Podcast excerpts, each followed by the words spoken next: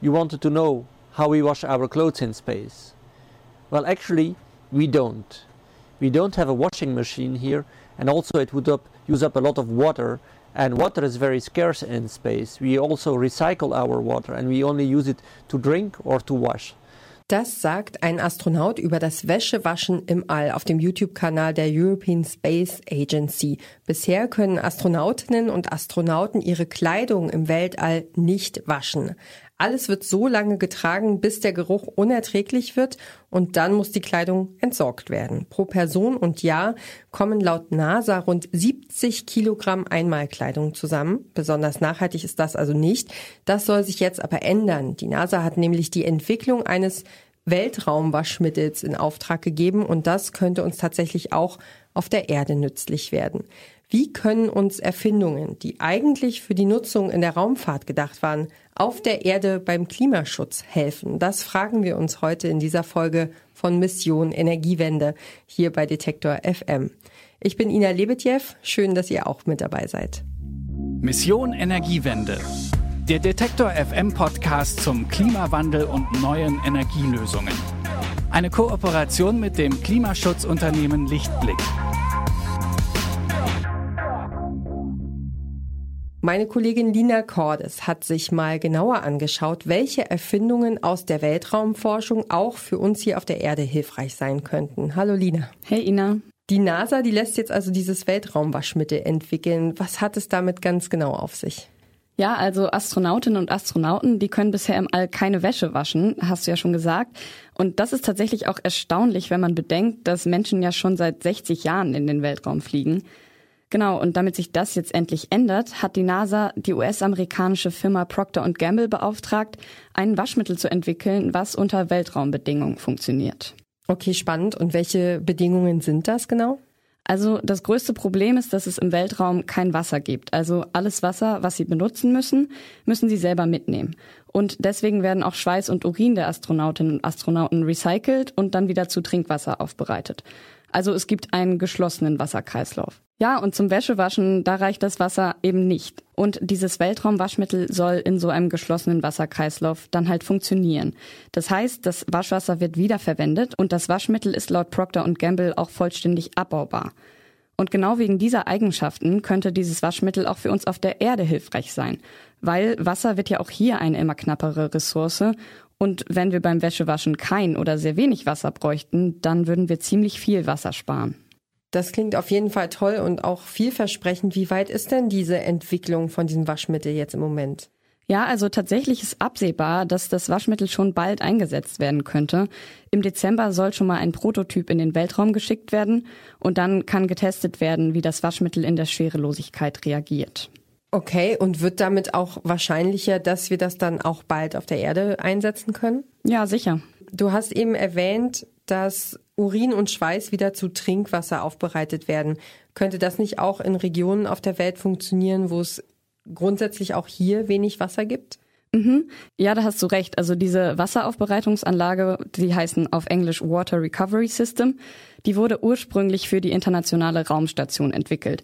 Aber mittlerweile wird diese Technologie auch in verschiedenen Ländern genutzt, in denen es entweder besonders wenig Wasser gibt oder an Orten, an denen das Wasser sehr verunreinigt ist. Zum Beispiel stehen solche Anlagen schon in Chiapas oder in Veracruz in Mexiko.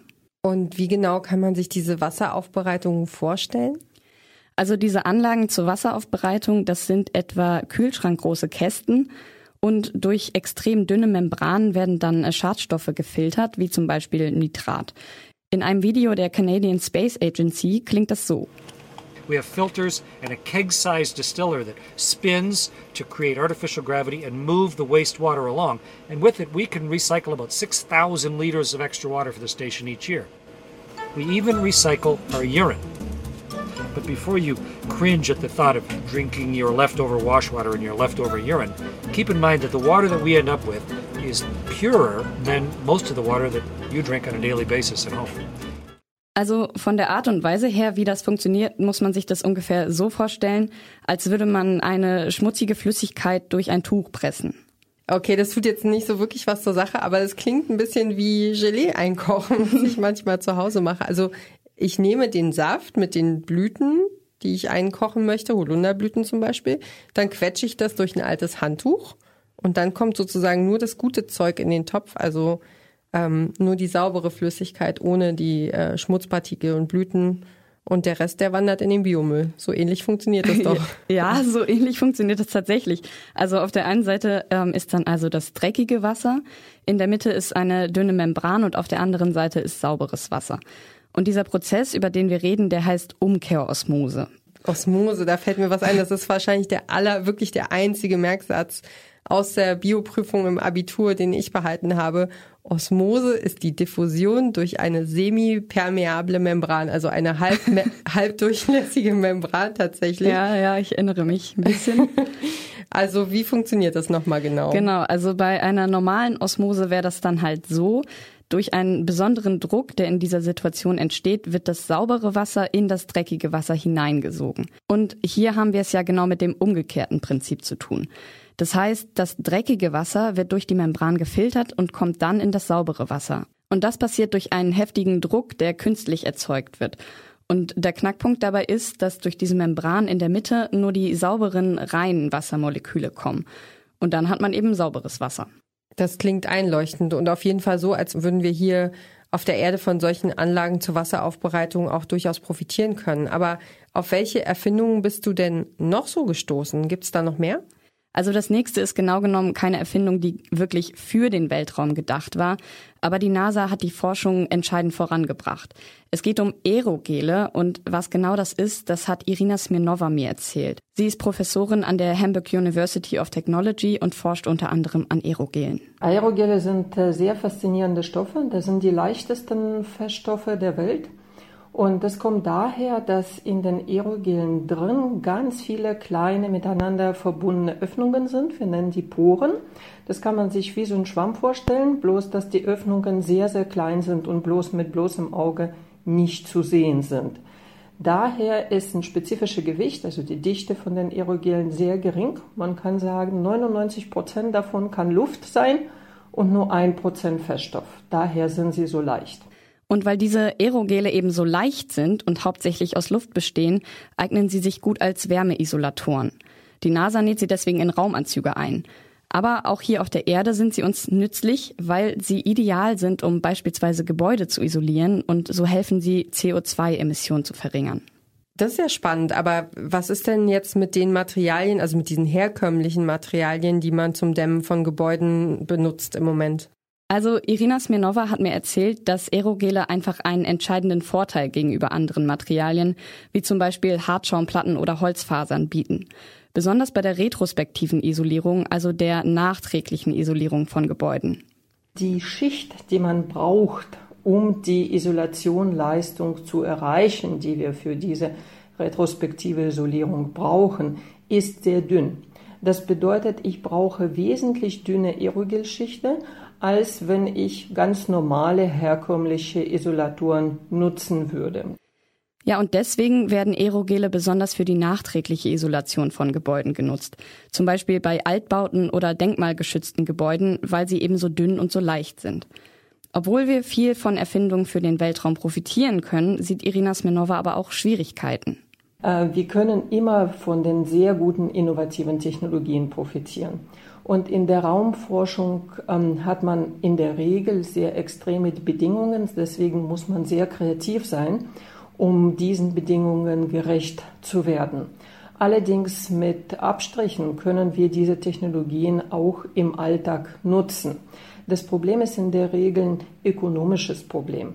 All die Materialien, die in der Raumforschung in kleinen Mengen zu relativ hohen Preisen eingesetzt werden können, können äh, so im großen Maßstab im Alltag nicht benutzt werden, weil sie schlechtweg zu teuer sind. Und das ist genau die Entwicklung, die jetzt bei den Aerogelen passiert ist.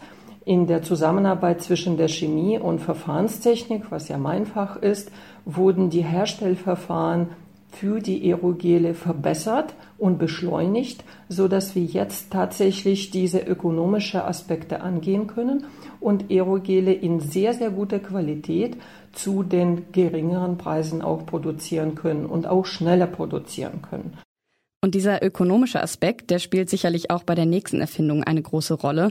Die Smart Tire Company entwickelt nämlich einen Fahrradreifen aus Metall und hat dafür NASA-Technologie benutzt. Dieser Reifen, der heißt Metal, also M-E-T-L in Großbuchstaben und soll im kommenden Jahr auf den Markt kommen verrückte Kiste, weil ein Fahrradreifen aus Metall, ich kann mir überhaupt nicht vorstellen, wie das sozusagen auf, auf Straße funktionieren kann. Ja, das habe ich mich tatsächlich auch erstmal gefragt, aber diese Reifen, die bestehen aus einem Metallgeflecht, das heißt Formgedächtnislegierung oder auch Shape Memory Alloy. Ja, und dieses Geflecht, das kann auf Stöße reagieren und dabei kehrt es immer wieder in seine Ausgangsform zurück. Die Hersteller sprechen davon, dass man beim Fahren mit den Metallreifen gar keinen Unterschied zum normalen Fahrradreifen merkt. Sie sagen, es soll ein angenehmes und sicheres Fahrerlebnis sein. Es gibt aber auch Kritik an der Idee, nämlich ist das Ganze wohl ziemlich laut. Und was hat dieser Metallfahrradreifen jetzt mit Weltraumforschung zu tun? Also diese Formgedächtnislegierung, die wurde ursprünglich für die Mars Rover entwickelt. Die müssen nämlich sicher über Unebenheiten fahren und sollten natürlich auch keine Platten bekommen, weil Reifenwechseln im All ist nicht wirklich möglich. Und ich habe Aufnahmen von der NASA gefunden, auf denen man auch hört, was einer dieser Rover beim Fahren für Geräusche macht. Und das hört sich schon ein bisschen quietschig an.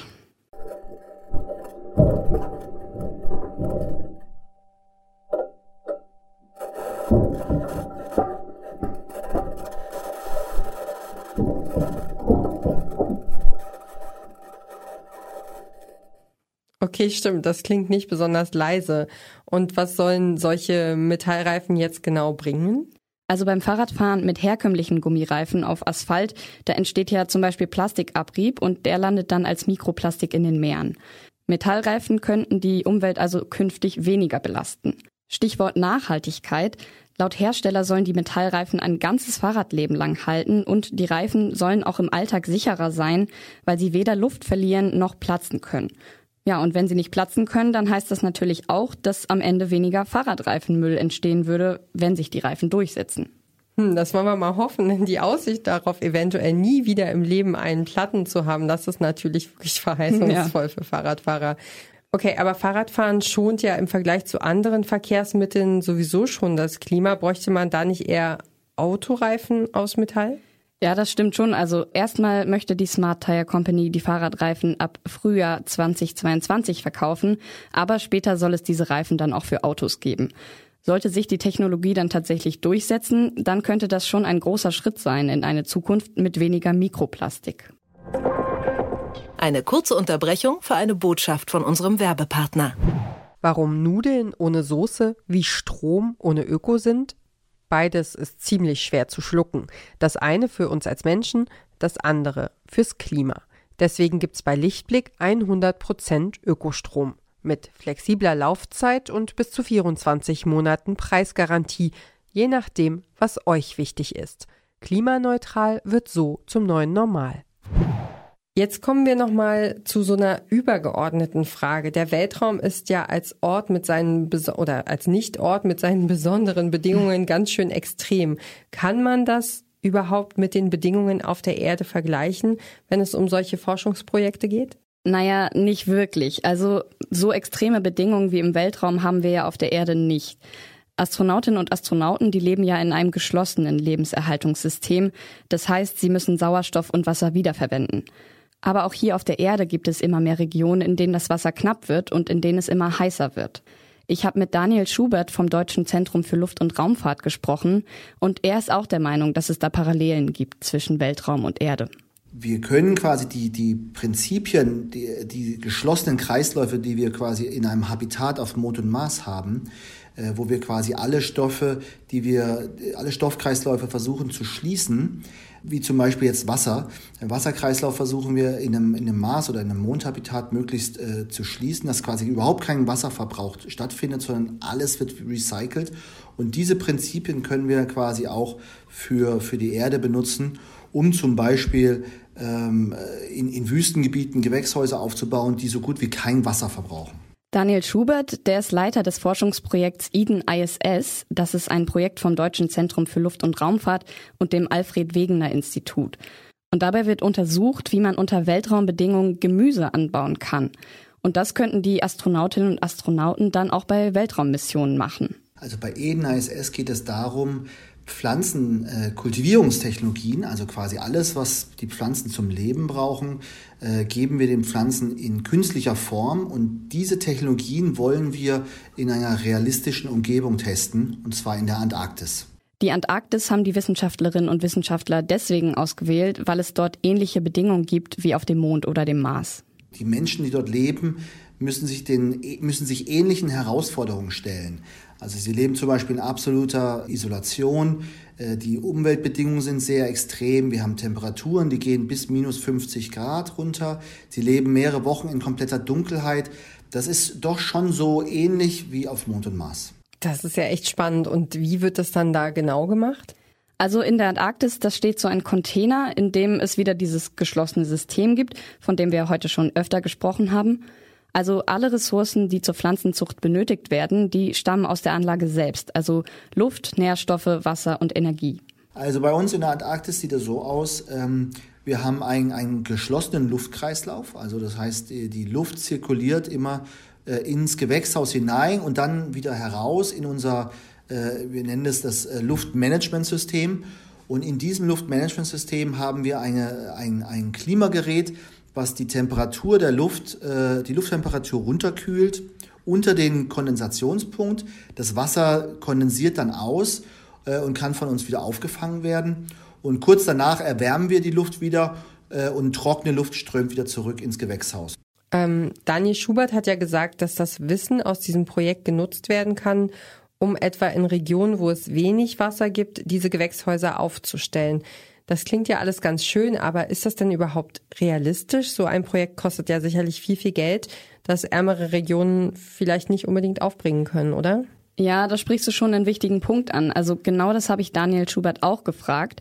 Und er hat mir erzählt, dass diese teuren Hightech-Methoden einfach günstiger werden sollen, damit sich das auch ärmere Regionen leisten können. Natürlich, klar, wir machen das für, für, für Mode und Maß und das ist natürlich so ein Hightech-Bereich, das ist, äh, das ist uns schon klar. Was wir aber machen, äh, wir versuchen aktiv äh, Technologietransfer zu, äh, zu betreiben, indem wir quasi die Prinzipien, die Wirkprinzipien aus der Raumfahrt übernehmen und diese quasi äh, in, in sogenannte Low-Tech-Varianten umzuwandeln, so dass es dann später auch sehr preisgünstig für ärmere Gebiete quasi einsetzbar ist. Das ist generell ein wichtiger Punkt. Also die Weltraumforschung und Erfindung für den Weltraum können sicherlich viel anstoßen, wenn man das Geld dafür hat und auch intensiv an spezifischen Forschungen arbeiten kann, wie zum Beispiel an der Aerogel-Forschung von vorhin. Die Herausforderung ist dann vor allem, diese Erkenntnisse auch auf andere Bereiche zu übertragen, wie zum Beispiel Gewächshäuser, die mit wenig Wasser auskommen. Würdest du nach deiner Recherche insgesamt also sagen, wir können von der Weltraumforschung und von Erfindungen, die ursprünglich mal für den Weltraum waren, auch auf der Erde profitieren? Ja, auf jeden Fall. Also Irina Smirnova, die ist der Meinung, dass das daran liegt, dass man bei der Forschung für den Weltraum einfach sehr kreative Lösungen suchen muss und weil eben auch das Geld da ist. Und diese Lösungen, die stoßen dann häufig weitere Forschung an. Außerdem sehen wir, dass die Bedingungen auf der Erde und im Weltraum sich zum Teil gar nicht so stark unterscheiden. Und deswegen lassen sich einige Ideen und Erfindungen auch gut auf Probleme übertragen, die in Zusammenhang mit der Erderwärmung stehen. Vor allem das Konzept der geschlossenen Systeme. Auch Daniel Schubert sieht das so und deswegen sollen die Erkenntnisse des Projekts Eden ISS, also Gewächshäuser, die mit wenig Wasser auskommen, auch in Gebieten genutzt werden, wo es schwierig ist, Gemüse anzubauen, weil es da zum Beispiel sehr heiß und trocken ist, zum Beispiel in der Wüste. Meine Kollegin Lina Cordes hat mit der Professorin und Aerogel-Forscherin Irina Smirnova von der Hamburg University of Technology über Aerogele gesprochen. Außerdem hat sie mit Daniel Schubert vom Deutschen Zentrum für Luft- und Raumfahrt gesprochen über das Forschungsprojekt Eden ISS und darüber, wie sinnvoll Weltraumforschung für die Erde ist. Lina, ganz vielen Dank für das Gespräch. Gerne. Das war's auch schon wieder von uns mit dieser Folge von Mission Energiewende und ich freue mich, wenn ihr auch nächste Woche wieder mit dabei seid. Wir sprechen dann über den sogenannten Earth Overshoot Day, also den Tag, an dem die Ressourcen eines Jahres, die nachhaltig genutzt werden können, auf der Erde bereits verbraucht sind. Der fällt dieses Jahr auf den 29. Juli. Abonniert doch gerne diesen Podcast auf Spotify oder überall sonst, wo ihr Podcasts hört. Ich bin Ina Lebetjew und bedanke mich ganz herzlich fürs Zuhören und ich sage Tschüss bis zum nächsten Mal. Mission Energiewende. Der Detektor FM Podcast zum Klimawandel und neuen Energielösungen. Eine Kooperation mit dem Klimaschutzunternehmen Lichtblick.